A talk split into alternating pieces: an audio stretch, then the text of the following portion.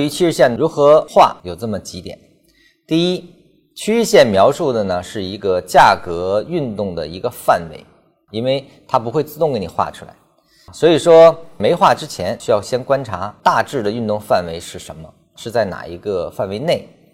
要画的那一段区间内的所有重要的高低点的开盘、收盘、最高、最低，其实这些都可以用于画趋势线的连线的过点。只要是过多点，就是我这条线描述的它的接触点越多，并且区间内的实体部分是在趋势线的通道内的，那这个通道就认定是有效的。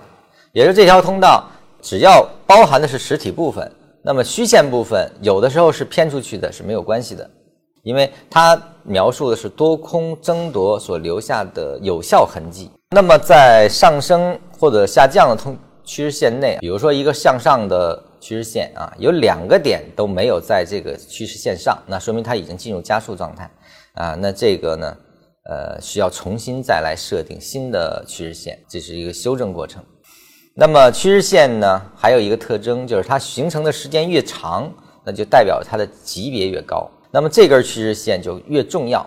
所以说，我们经常能看到，这是两年的连线，其实就是两年所形成的通道的一个压力或者是支撑位。那么它所形成的这个运用突破也好，或者是破坏也好，那么它这个的更应该引起我们的重视啊，因为它对应的运动级别可能就会比较高。那么趋势线带量突破确定性高。我们刚才说的这个趋势线的属性的问题，趋势线内的运动，也就是说通道内的运动，它是能量损耗最小的运动，